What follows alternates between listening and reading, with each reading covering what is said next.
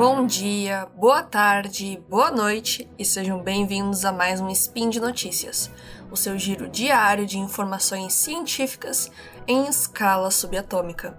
Meu nome é Letícia Guiar, mas pode me chamar de Lê, e hoje, dia 6 Gaian do calendário Decatrian e dia 24 de junho do calendário gregoriano, falaremos sobre a pega no lápis. No programa de hoje iremos ver o que é a pega no lápis, quais as fases de desenvolvimento da apreensão do lápis e como ajudar a criança a corrigir sua pega no lápis. Roda a vinheta. Speed Notícias.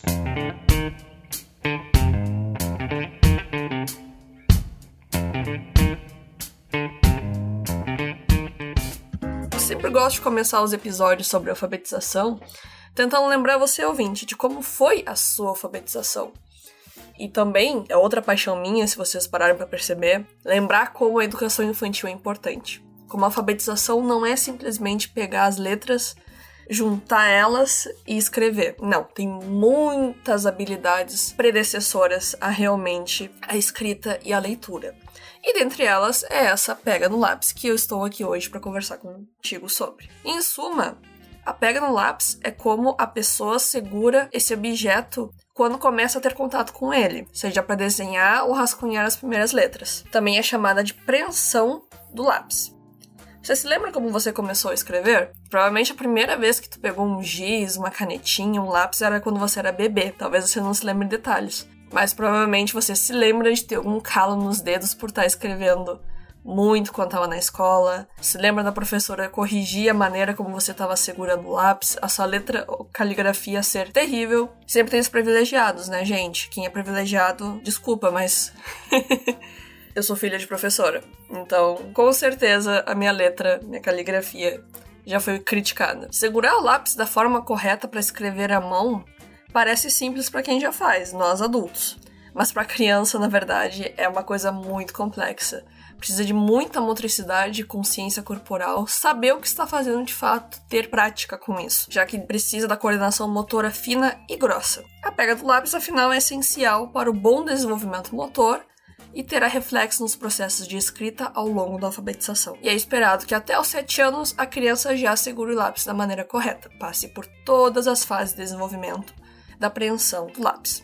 E quais são essas fases?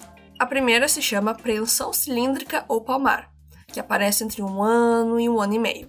Aqui a criança utiliza toda a mão para pegar o objeto, a ferramenta, e movimenta por meio do ombro e do braço para mover a mão. Provavelmente você já viu, quando você dá um dedo para um bebezinho, ele vai lá e coloca toda a mãozinha para segurar. Já a apreensão digital pronada aparece entre 2 e 3 anos, e é quando os dedos começam então a segurar o objeto ou ferramenta. O ombro se torna mais estável e os movimentos são mais distais, ou seja, pelo cotovelo e antebraço. Já na pinça quadrípode, surge entre os 4, 3 anos.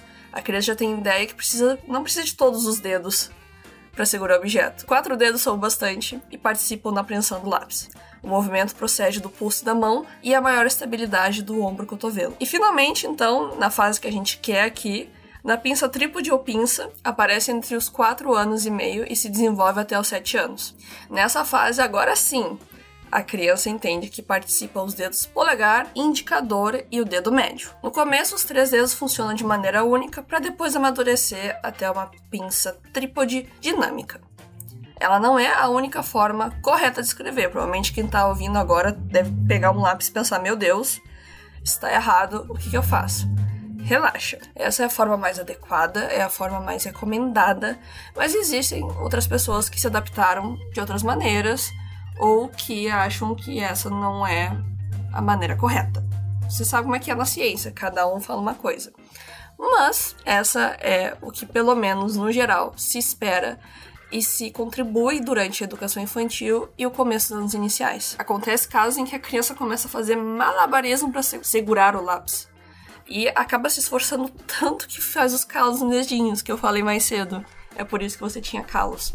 Não porque você estava escrevendo demais. Para de falar a professora passar tanta coisa no quadro. Não tá certo. A letra acaba ficando ilegível e a mão começa a doer. E no final das contas, ninguém quer estudar, ninguém quer escrever, começa a ter uma resistência e a professora tá ali para poder te ajudar a ter o melhor desenvolvimento possível. Mas então, o que, que a gente faz, pode ser feito para ajudar a criança nessa fase?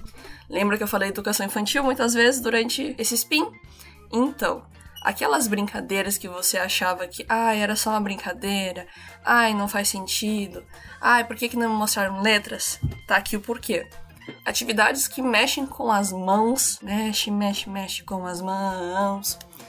Sim, a música tem tudo a ver com isso. São essenciais, desde atividades que não se parecem nada com a escrita ou até atividades que sim parecem. Com o movimento de pinça, que é o dedo indicador e o polegar, é essencial para a criança conseguir pegar o lápis. Por isso, brincadeiras com pregadores de roupa, que trabalham o movimento de abrir e fechar, brincar com carimbos e marcadores de bingo, fazer colares de miçanga, recortar com a tesoura, abotoar e desabotoar botões de jaqueta, abrir e fechar zíper, transferência de líquido com esponja, apertando e soltando a esponja, ler um livro e passar as páginas, rasgar folhas, brincar com macarrão, gelo, bolinhas, etc.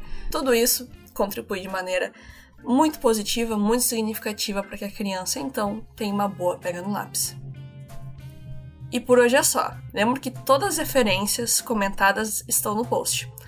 E deixe lá também seu comentário, elogio, crítica, declaração de amor, forma predileta de dominar o mundo, lembrança de alfabetização, positiva ou negativa. O que importa é a troca. Lembro ainda que esse podcast só é possível acontecer por conta do seu apoio no patronato do SciCash, no Patreon, Padrim e PicPay. Um grande abraço e até mais!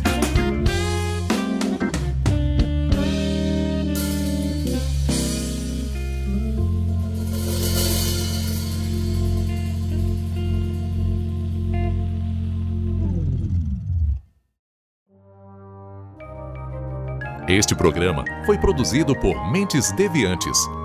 deviante.com.br